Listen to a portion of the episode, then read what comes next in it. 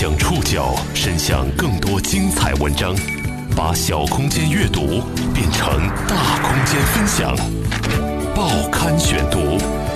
把小空间阅读变成大空间分享。欢迎各位收听今天的报刊选读，我是宋宇。今天为大家选读的文章节选自《中国青年报》。今天我们要来认识一群职校生。他们曾经就读于江苏省盐城市射阳县明达职业技术学院，在学校几年间，他们数次被要求换专业，从幼师换成护理，再从护理被转到高铁乘务。可就在他们即将毕业，期待自己穿上乘务制服前，却被告知自己上了个假专业，还得再换。报刊选读今天为您讲述上假专业的职校生们。关于未来，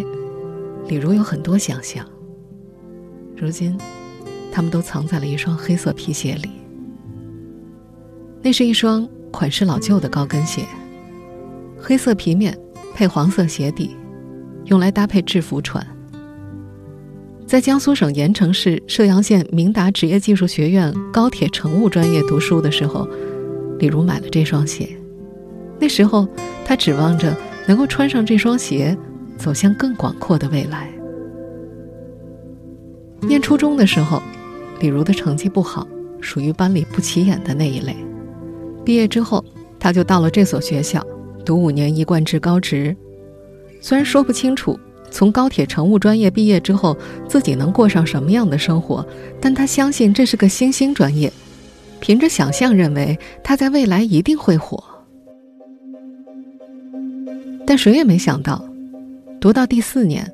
李如和他的同学被告知，这个专业实际上并不存在，学校无法为他们发放毕业证和申报学籍，要求他们转专业。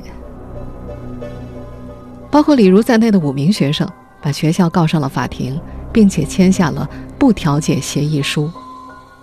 按照学校目前的说法，这就意味着这五名学生会被退学处理，没有学籍。但他们想要的是学校对假专业招生的事情有个说法，以假专业招生，再要求学生转专业，这并不是什么罕见的操作手法。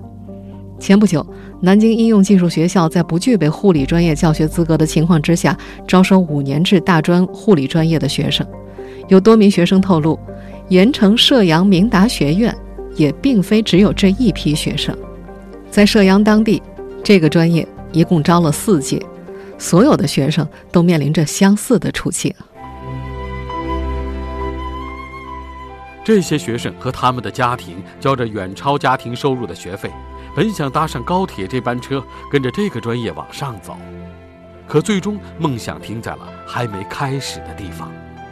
最让人扼腕的是，他们连补票的机会都没有。报刊选读继续播出上假专业的。职校生们，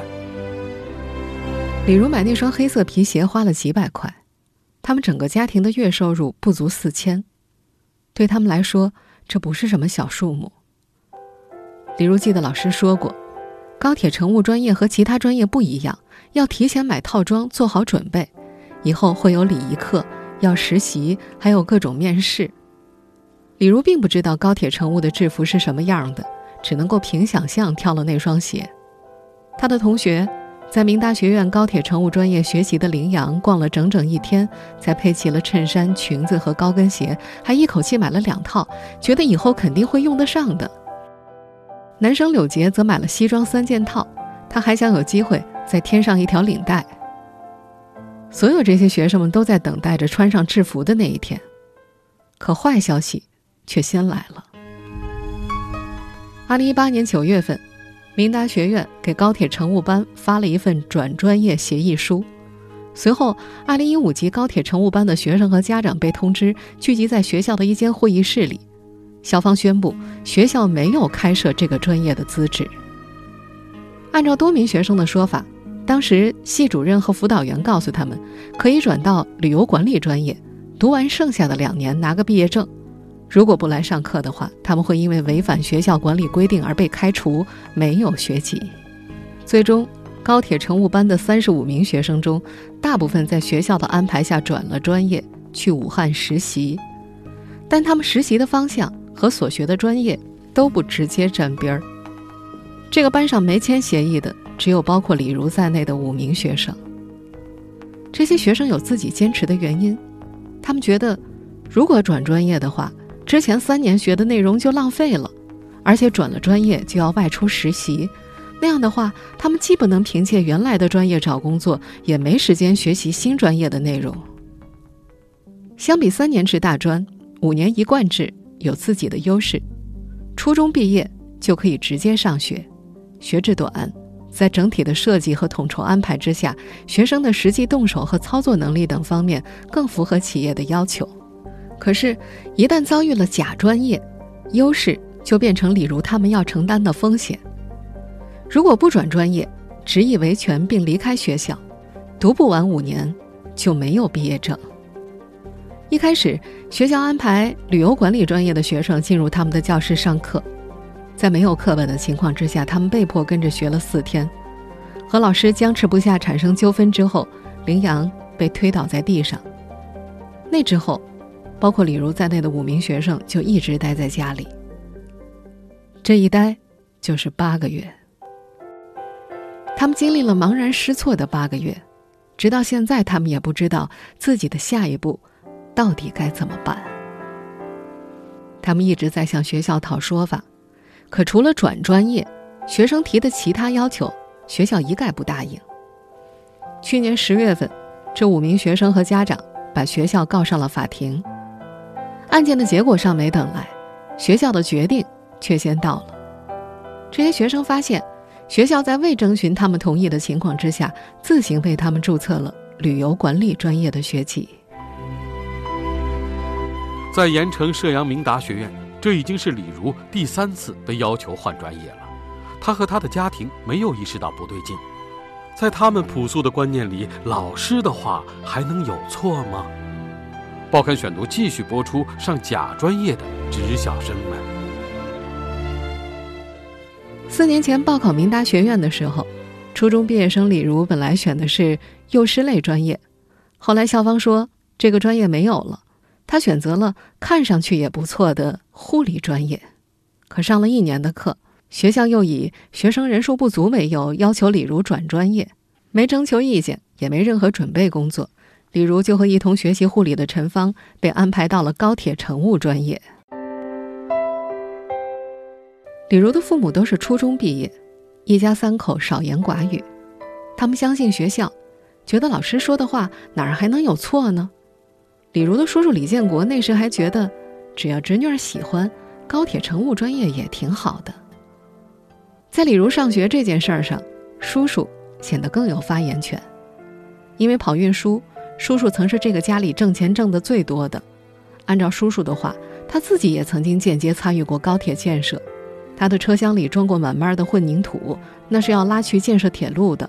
他相信高铁这个行业以后肯定是要快速发展的。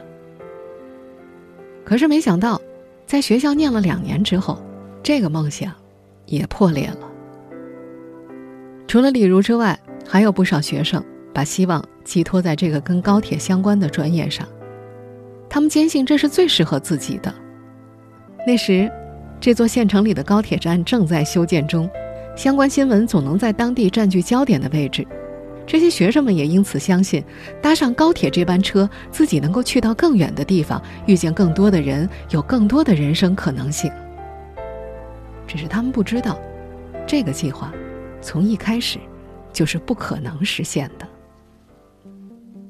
去年九月十八号，有媒体曝光了明达学院的假专业事件之后，江苏省教育厅官方微博发布通报：江苏省教育厅只批准了明达学院三年制大专高铁乘务专业，没有批准该校举办五年一贯制高职高铁乘务专业。盐城市招生考试中心官网上，二零一五年五月二十六号发布的《盐城市二零一六年高中阶段教育招生计划》当中，二零一五年。江苏省五年制高职教育分校分专业在盐城招生计划上明确显示，当年该校只招机电一体化技术、模具设计与制造、应用电子技术、会计电算化、物流管理、旅游管理六个专业。但学生和家长们并不知道这些。事后，他们只想起，那年的高职招生是在中考前的五月份，明达学院的人带着资料进入了孩子们所在的初中毕业班。几句介绍凝聚成了几个关键词：学校环境好，包就业、包分配。学生们还记得，招生老师手里还握着个手机，宣传只要去明达上学时就送手机和话费。有时候他们还会放一段宣传视频，其中一帮穿着制服的学长和学姐模样格外惹眼。这些招生的人不仅进班早，宣传也卖力。他们有时还带着学生以过来人的身份传授经验，强调学校全网络覆盖。除了送手机和话费，还说过要送食用油。对于这些家里还没电脑、自己也没手机的学生们来说，这些福利看起来是实实在在的。按照明达学院的要求，林阳和班上的同学留下了自己的基本信息，包括电话和住址。林阳承认自己的学习成绩并不好，他和李如当时就读于在当地排名中等的六中，在这所初中校里，能够考上普通高中的学生并不多，他们的学习成绩徘徊在普通高中录取线的边缘，中职或者五年一贯制高职是这些学生们的首选。在当地，像六中一样的学校有三所。对于学校里很少出远门的学生和家长们来说，无论是占地面积近八百亩、各种建筑五十多幢的明达学院，还是招生老师们口中提到的高铁乘务专业，都让很多人眼前一亮。他们唯一觉得不足的是，高铁乘务专业每年的学费要七千八百块，这个专业还需要交三年、每年三千块的特色课程培训费。如果再加上住宿费和教材以及代办费，整个一学年的金额高达一万两千八百块。可想想孩子的未来，很多家长还是交了这些费用，这相当于很多家庭月收入的两倍。这些并不富裕的家庭丝毫没有意识到自己面临的招生陷阱，在了解规则的教育界人士看来。这种招生乱象，往往因为涉事学校利用了官方和学生家长间的信息不对称。报刊选读继续播出上假专业的职校生们。比如他的同学们起诉学校之后，在庭审现场，盐城射阳明达学院的代理律师表示，二零一五年录取这些学生开始，学校一直在和省教育厅申请五年一贯制高铁乘务专业。这就意味着，明达学院是以先上车后买票的方式招收了这些学生，只是这一次他们补票失败了。某职业技术学院招生就业相关部门的负责人李林对这种招生方式早就见怪不怪了。他透露，招生乱象往往是因为官方和学生家长间信息不对称，同时学校提供的招生信息又过载所导致的。学校可能会引导学生报考，甚至干扰学生填报志愿。从事职业教育多年的浙江永嘉学院副院长王寿兵则认为，这种乱象的背后其实是生源危机，尤其是县城职业院校生源流失较为严重。他解释说，绝大多数的民办职业院校的办学经费都需要自筹，来源主要是学生的学费。招生人数不够带来的直接影响就是学费减少，学校难以维持运转，并且教育部门有对普职比的具体要求。普职比指的是普通高中和中等职业学校的招生比例，高中阶段和中等职业教育都要占半壁江山，因此有些学校会被强加招生任务。在王寿斌看来，有了强制指标，就有了市场，也就容易被人钻了空子。在招不到学生的情况之下，不排除有些学校先进行招生运作。他还透露说，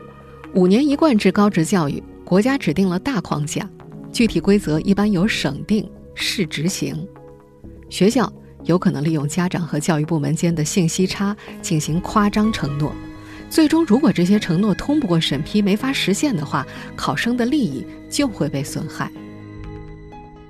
中国青年报的记者梳理发现，也正是在这一过程中衍生出了超计划招生、违规高额收费、空挂学习、克扣助学金、分招生人头费等问题，甚至还出现了招生代理这个职业。更有一部分民办院校在招生宣传当中擅自变换办学性质或办学层次，欺骗考生报考。根据报考明达学院高铁乘务专业的多名学生回忆，按照老师的说法。高铁乘务专业和其他专业不同，根据“三加一”的情况分段，初中毕业后只需学四年，毕业就能拿到大专文凭了，还包就业、包分配。可是事后，别说之前承诺的什么手机、话费、油、包就业、包分配了，就连专业都没有，甚至连所谓的学制都是虚构的，根本就没有初中起点的“三加一”四年制职业教育学制。江苏是我国最早探索五年一贯制高职发展的省份，在校生规模、专业种类和办学成果都在全国前列。事实上，在招生、录取、学籍注册等环节，江苏省教育厅早就出台了一系列的规定。比如，省教育厅关于进一步加强中等职业学校和五年制高职招生管理工作的通知当中，就明确提出，五年制高职录取通知书必须加盖市招办录取专用章后，由市招办或招生学校统一发放。各招收五年制高职学校的院校，应当在当年的九月二十五号前，把录取学生的名册、考生成绩等相关情况上报省教育考试院复核。各市要统一划定五年制高职录取分数线等等。可是，根据这所学校的学生们回忆，当时明达学院到他们所在的学校招生的时候，从来没有提过这所学校的录取分数线，也没有询问过这些学生们的分数。对于这个较有特色的高铁乘务专业，前期没有任何老师过多的追问他们具体情况。后期到校的时候，也只是进行过简单的面试。招生老师只告诉这些学生们，基本上你只要想上，都能来。因为江苏省教育厅的通报，明达学院设置虚假专业的行为被媒体曝光。如今，只需打开搜索框，输入“假专业明达学院”几个字，就会出现在屏幕上。但学生家长却发现，这所学校居然仍在宣传这个专业。报刊选读继续播出上假专业的职校生们。中国青年报的记者调查发现，明达学院招生老师当中，微信昵称为“明达上铁刘老师”的人，向前来询问专业的学生家长，依然在推荐五年一贯的高铁乘务。对此，明达学院的代理律师回应。高铁乘务专业现在是旅游管理专业的一个培养方向，属于学校为了提高学生的就业竞争优势采取的培养措施。教育部职业教育与成人教育司表示，设置高铁乘务专业必须报省级教育部门审批，教育部备案，但具体的专业方向可以根据各省教育部门的要求，学校可自行设置。但是，按照多所学校的实际情况，这个所谓的专业方向。并不会写进毕业证，对学生的就业求职而言，很难有实际的加分作用。如今，在盐城射阳县，不少人通过广播和电视知道了假专业招生的故事，但即便如此，在资源有限的当地，明达学院还是成了部分学生和家长的最终选择。林阳父母朋友的女儿今年初中毕业。在明达学院招生老师的宣传下，也曾经对高铁乘务专业动过心。在得知了林阳他们的遭遇之后，这个家庭还是交了学费进了明达学院，他们只是换了个不出事的专业。实际上，明达学院的假专业案例也并非孤立，在和射阳相距不远的盐城幼儿高等师范专科学校，2017年也曾被爆出同类问题。该校2016级和2017级六十多位学生反映，学校没有高铁乘务专业的办学资质，但却打着这个专业的名义招生。他们每年要交一万多块的学费，最后学籍只能注册到酒店管理专业。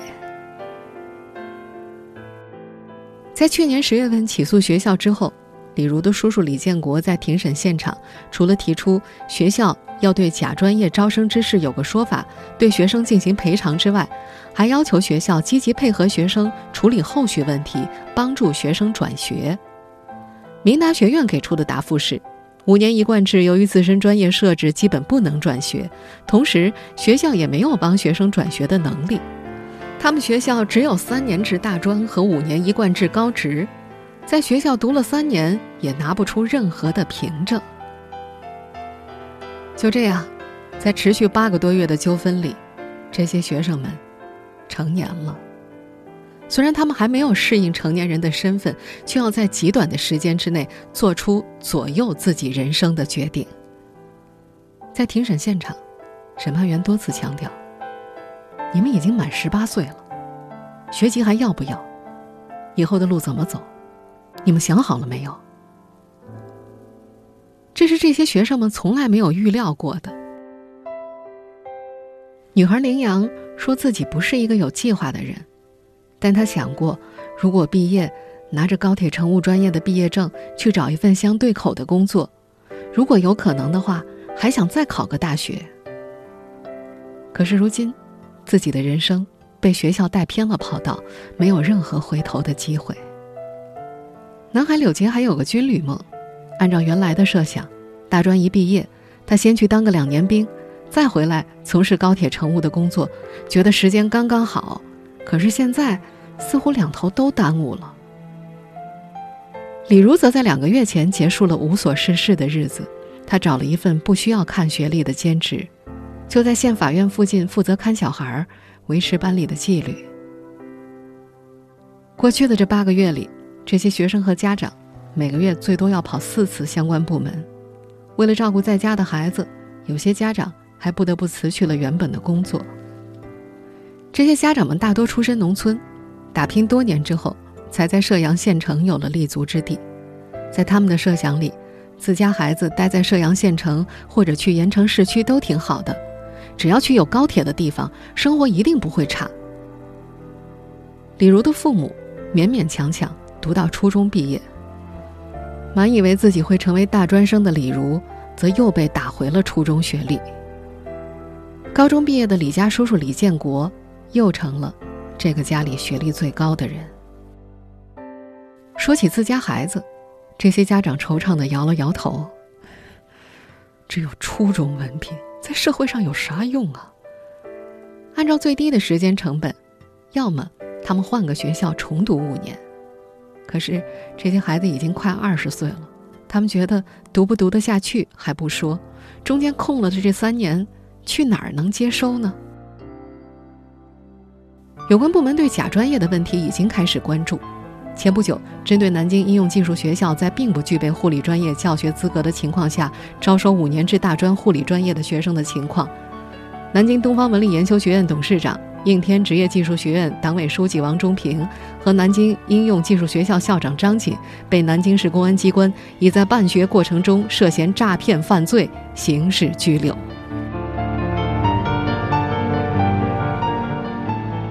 而在盐城射阳，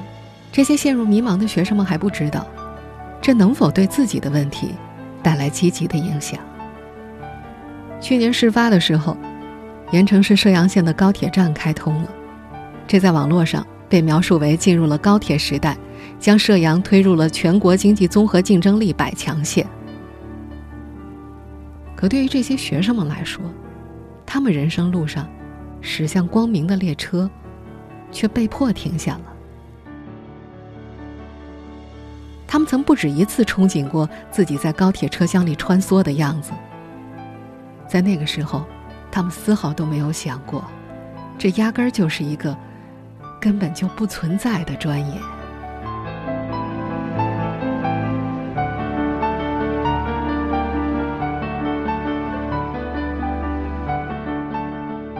听众朋友，以上您收听的是《报刊选读》，